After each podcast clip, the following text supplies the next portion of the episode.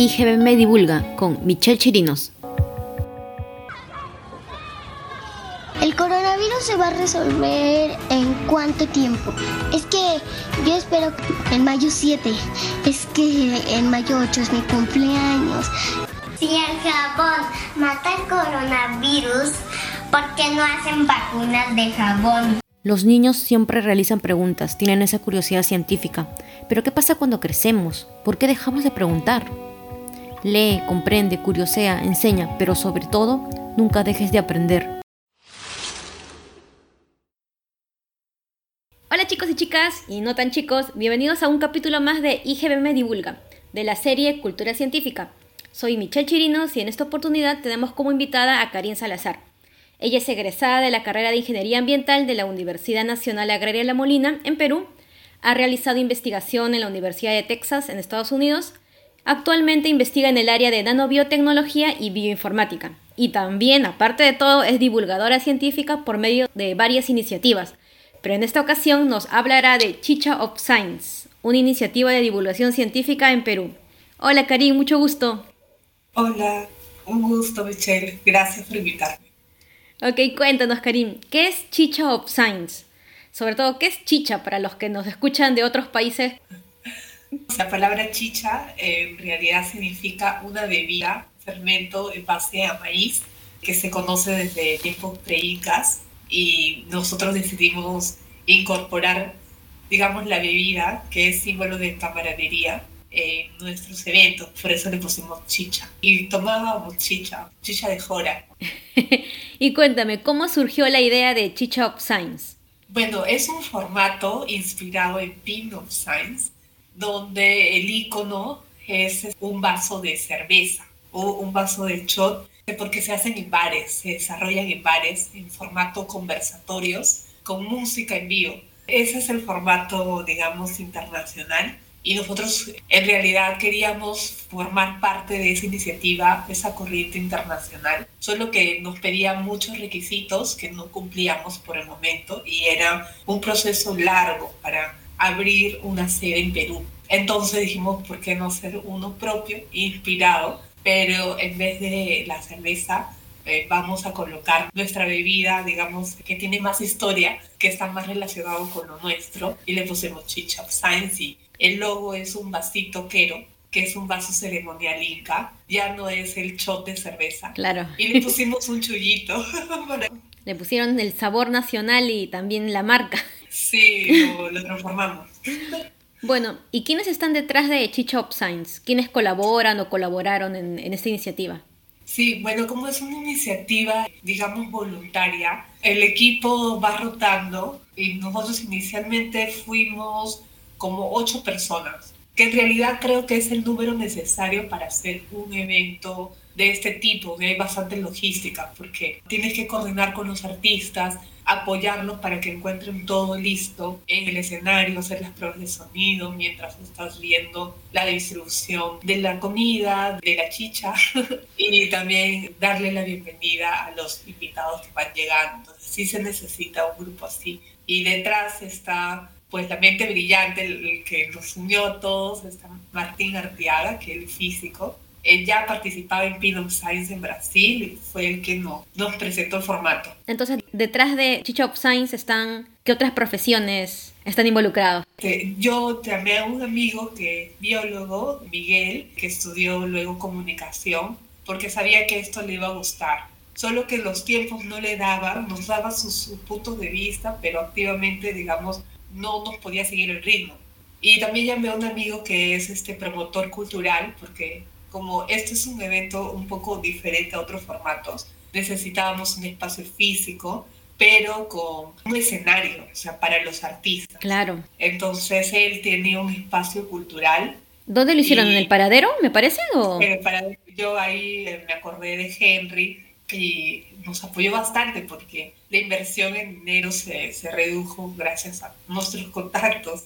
Y aparte de los contactos, ¿qué otra forma tuvieron de financiamiento? De nuestro bolsillo. La verdad no sabíamos en qué nos metíamos porque comenzamos a llamar a artistas que sonaban ya en las, en las radios, ya eran reconocidos, pensando de que de repente no nos van a hacer caso, pero nos hicieron caso. Era la primera vez que hacíamos un evento cultural, primera vez que firmábamos contratos con artistas, hablábamos con sus managers. Totalmente alejado de lo que estamos acostumbrados en ciencia. Sí, sí, totalmente alejado este, en promover un evento también. Era la primera vez creo que hubiera salido mucho mejor si hubiéramos trabajado de la mano con alguien que tuviera más llegada en los medios, porque cuando tú haces un evento cultural y tienes que asegurar un número de, de tickets vendidos para asegurar el pago a los, a, los artistas, no sabíamos esas movidas. Y dime, ¿qué, ¿qué los motiva a divulgar ciencia? Amor, odio, indignación, pasión, curiosidad. ¿Qué cosa los motiva a ustedes a divulgar ciencia? a nosotros amor, definitivamente amor. Nos gusta hablar de ciencia, nos dimos cuenta que siempre éramos los mismos y queríamos romper eso, es decir, porque solamente hablamos de ciencia cuando nos reunimos, podríamos hablar con casi cualquiera. Y para empezar rompimos con el espacio físico, hablar ciencia en un bar. Exacto. y, y también apoyándonos en la música, que une transversalmente a varias personas. A veces tu acercamiento a otra persona, cuando saben que tienen los mismos gustos musicales, es diferente. La conversación y la postura es diferente cuando hay música de por medio.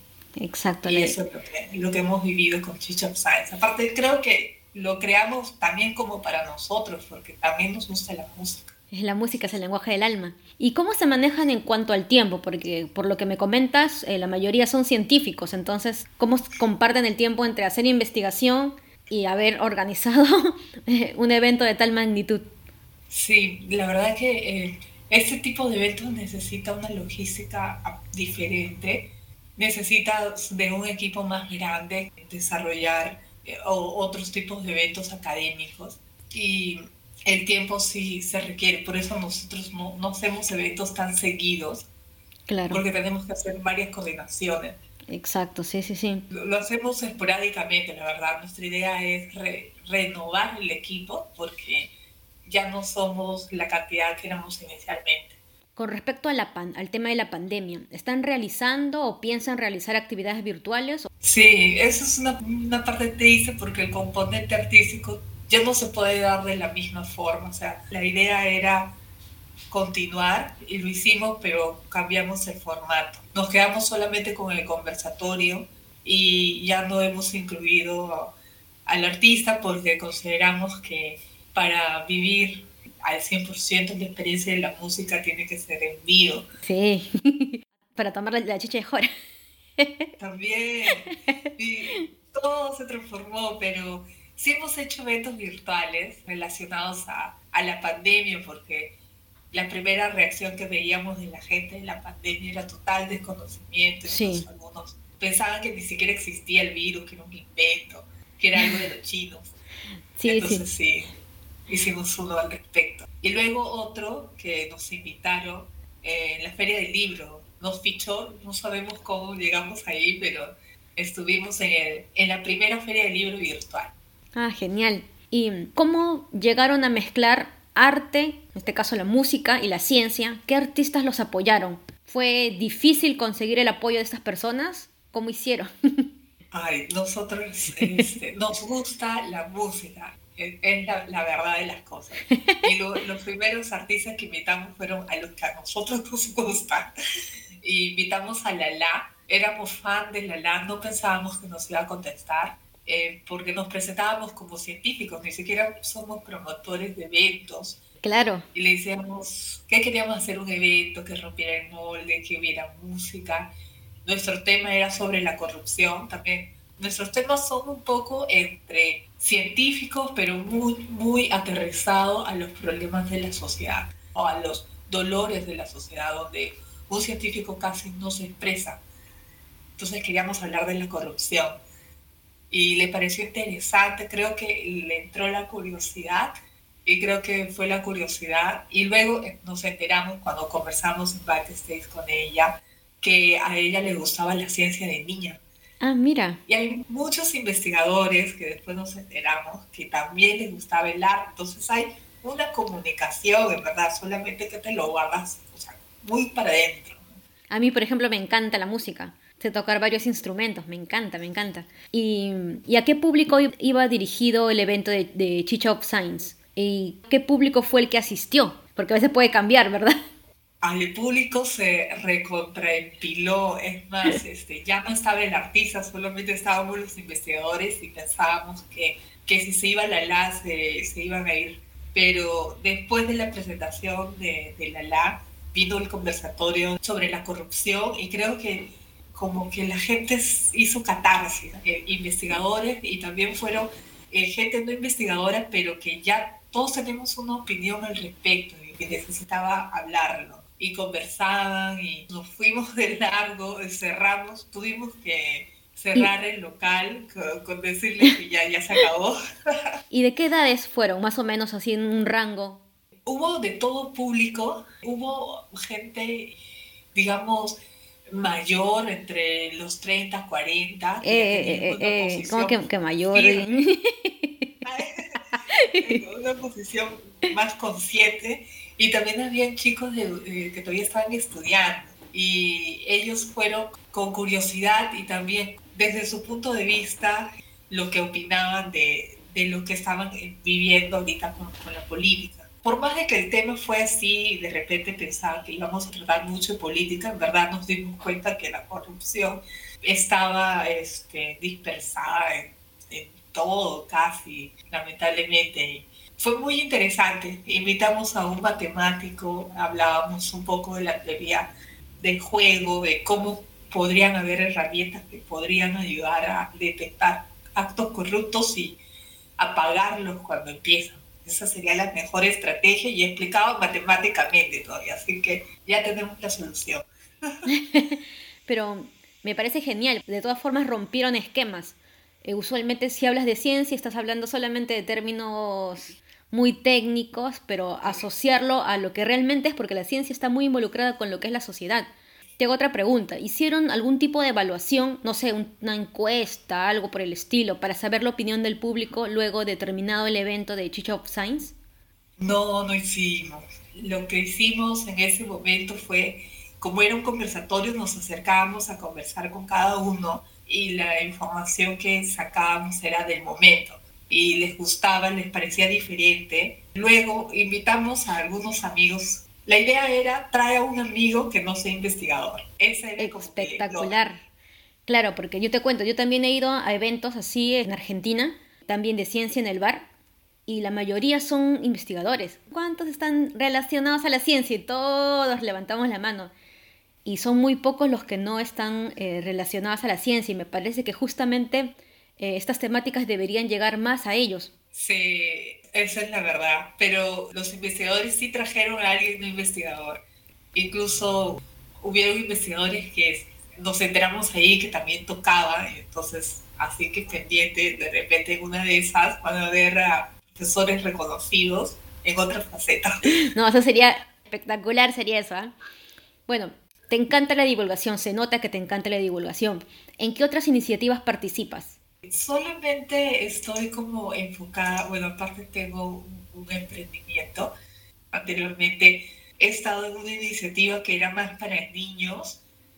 Justo antes de Chicha of Science yo venía de esa iniciativa y me gustaría reactivar otra vez mi conexión con los niños. Actualmente me he inscrito como voluntaria de la familia de una iniciativa que se llama AINI, que es para reforzamiento de niños. No es divulgación, divulgación, pero está relacionada a esparcir el amor a la ciencia. Me he puesto ahí como apoyo a niños con sus tareas. Es que eh, esa es la, la otra cara de la virtualidad de la educación. Muchos padres no saben qué hacer. Y sí. con, con, la responsabilidad de poder resolverles las dudas a sus hijos y ahí nos estamos investigadores dando nuestro tiempo ¿no? para ayudar a los Luego también vi que participas activamente en conferencias de la Sociedad Peruana de, Bioinformática. Sí, sí, me, eh, me, invitaron a formar parte. Es una sociedad que todavía está en proceso de institucionalizarnos. Pronto ya vamos a hacer una formal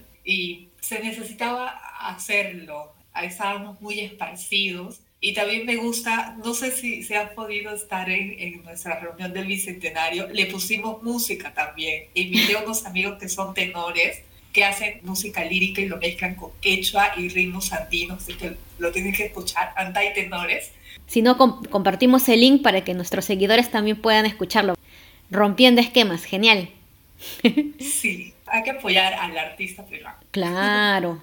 Ahora, háblanos un poco más de ti. ¿Cuándo te diste cuenta que te gusta la ciencia? Por ejemplo, en mi caso, yo a los ocho años me di cuenta que me encantaba la biología porque me gustaba observar a los animales, anotar su comportamiento. Era así, a los ocho años. Pero en tu caso, ¿cómo fue? ¿Cómo te diste cuenta que te gusta la ciencia?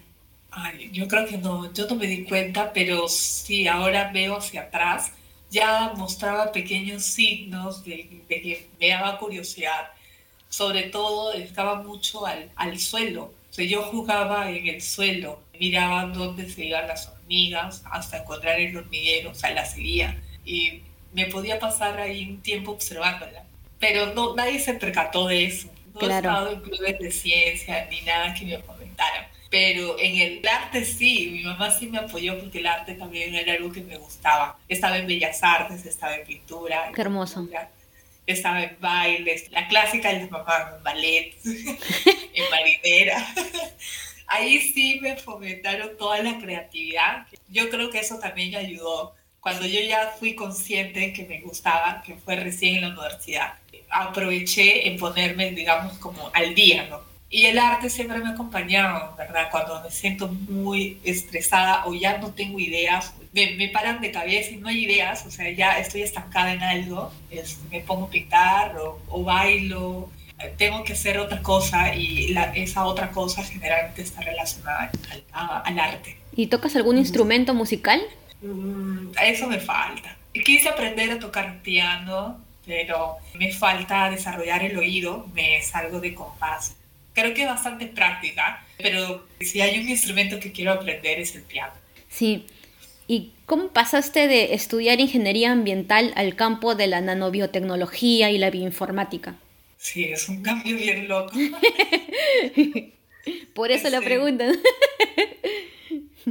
Yo creo que también fue suerte bueno, no sé, de repente la mayoría de las personas no crean en la suerte, pero encuentras a personas clave en el momento indicado y das ese pequeño paso de curiosidad y ya luego todo es como el efecto mariposa. Yo ya estaba trabajando supuestamente una vida llevada hasta el área de, de la consultoría, ya estaba trabajando ahí. Imagino que mi familia ya me imaginaba encaminada, digamos, por ese rumbo.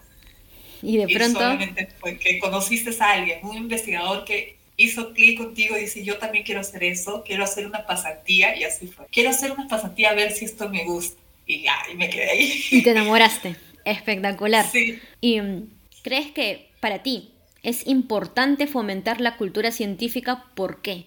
Ay, sí es importante. Aún así, si no vayas a, a dedicarte al 100% a, a vivir de, de, la ciencia, porque te permite uh, sacar ideas en base a información, a data, a tomar decisiones. La ciencia no solamente, eh, la forma de pensar que desarrollas en la ciencia no solamente se queda en la ciencia, sino a veces lo aplicas hasta incluso para tu vida diaria. O a mí me ha ayudado cuando escucho rumores, es lo primero, quién te dijo, o sea, cómo sabes que es verdad. Tratar de verificar la información, ¿verdad? Claro, ya, ya no entras en los chismes. Eso sí te ayuda. Que algo como que una noticia, como que no te la puedes creer, ah, no, no, voy a leer el paper, porque también puede ser que lo hayan malinterpretado, que esto, que el otro. Y con respecto a Chichop Science, ¿qué planes o proyectos tienen para el futuro? ¿Cuándo será el próximo Chichop Science? ¿Tienen alguna fecha? ¿Han hecho alguna coordinación o algo? Sí, bueno, a raíz de esta reunión que tuvimos entre todos, creo que fue como un alimento. Queremos abrir nuestro círculo para ser más personas, porque nos hemos quedado, éramos ocho, ahora somos tres. Comenzamos a preguntar otra vez, chicos, este, quieren volver a integrar, a hacer algo, y entonces ya algunos ya están en otras cosas, pero digamos tres para empezar. Queremos hacer un evento, pero igual nuestros temas son así, ¿no? Mezclados entre ciencia y sociedad. Queremos hacer uno que también es dedicado a nuestra coyuntura actual que es el por qué nos gusta que nos mientan. o sea, ¿qué es lo que pasa? ¿Por qué caemos en los fake news? Somos más propensos a creer en algo no tan sustentado que a los científicos. O sea, ¿qué nos está pasando? ¿Qué es lo que pasa dentro de la cabeza? Ahí tendrían que invitar a varios especialistas, ¿no? Desde, la, desde psicólogos, neurobiólogos, incluso hasta personas de, la, de las ciencias sociales. Sí, pero eso es algo que no sé si tú lo has visto, Michelle, es algo global, o sea, no solamente ocurre en Perú, es en, o sea, no puede ser posible que hasta ahorita estemos pensando que la Tierra pueda ser plana. O sea. ¿Qué consejo le darías a las personas que quieran incursionar en el mundo de la divulgación? Yo siento que la forma en cómo a mí personalmente me ha ayudado a, incluso durante la pandemia, hablar con, con mis padres de de investigación, porque sí estaban propensos a caer en lo del dióxido de cloro. Sí. Es el buen humor. O sea, de repente para nosotros que manejamos un poco más de información es, ¿cómo vas a creer en eso? Y somos de repente a veces un poco duros o sí. de repente burlones, pero para ellos que se esperanzan en algo que suena bien, entrar de arranque con esa posición de repente de superioridad porque dices, no, yo he estudiado, yo he leído, ¿no? Como decir, ah, tú no has hecho nada de eso, no puedes opinar. A veces es chocante para, para los demás. Yo creo que para cualquiera, el que te digan eso, yo por ejemplo veía páginas donde decían, no, pero qué ignorante, pero ignorantes somos todos. Por más, por ejemplo, que uno sea, no sé, biólogo, hay muchas cosas del campo de la biología que todavía se ignoran. Siento que si tienes que hacer divulgación, tienes que desarrollar hasta con sentido del humor, con frescura, con analogías. Me ayuda bastante las analogías. Les hago recordar cosas históricas, ¿no? Por ejemplo, cuando se, se usaban jabón de radón para tener pieles brillantes. Sí. Y después de que eso era dañino para la salud, pero se vendía. O sea, esas este, propagandas existen y se han recopilado. La historia misma te enseña. Exacto. Entonces, hacerles recordar bien, pero antes hacían esto y estaba bien, no estaba tan, tan bien. No, porque lo veas incluso en la televisión, porque la televisión la verdad que ha cometido bastantes faltas. No porque lo vistas en la televisión tiene que ser verdad. O en los audios de WhatsApp, o porque lo viste en un canal de YouTube de un influencer. ¿Y algún consejo para las personas que quieran incursionar en el mundo científico, que quieran volverse científicos? Ay, que lo intenten. Yo entré así intentando ver si esto era lo mío, porque hay una afinidad que siempre uno tiene, pero no lo desarrolla por, por la necesidad de, de tener algo más estable o fijo. Lo que tienes en ese momento sientes que es lo único que puedes lograr. Yo ya estaba en un, trabajo que no me satisfacía al 100%, pero más que bien tenías un trabajo y la gente me lo hacía notar, ¿no? Pero mira, aunque sea tienes un trabajo y sí, tienes un trabajo, pero nunca vas a saber si en la otra faceta que, que te gusta puedes desarrollarte hasta que no lo pruebas. Entonces solamente atrévanse a darse una oportunidad, porque debe ser en algún momento frustrante hacer algo que no te apasiona. O sea, a mí desde que tomé la decisión no puedo decir que eso no me apasiona. Y no me imagino hacer otra cosa, así que intenten, ¿no? O sea, sáquense la espina, el bichito. Muchas gracias, Karim, por tu participación en este podcast y por todos los conocimientos compartidos. Karim nos deja claro que nada es fácil, pero que también nada es imposible, que hagamos lo que más nos guste y apasione, que es importante promover la cultura científica a través de diversas herramientas, una de ellas Teach of Science. Y bueno, es todo, es todo, es todo amigos. Será hasta el próximo capítulo de IGBM Divulga, la serie Cultura Científica. Se despide de ustedes Michelle Chirinos con la participación de nuestra gran amiga Karin Salazar. Hasta luego.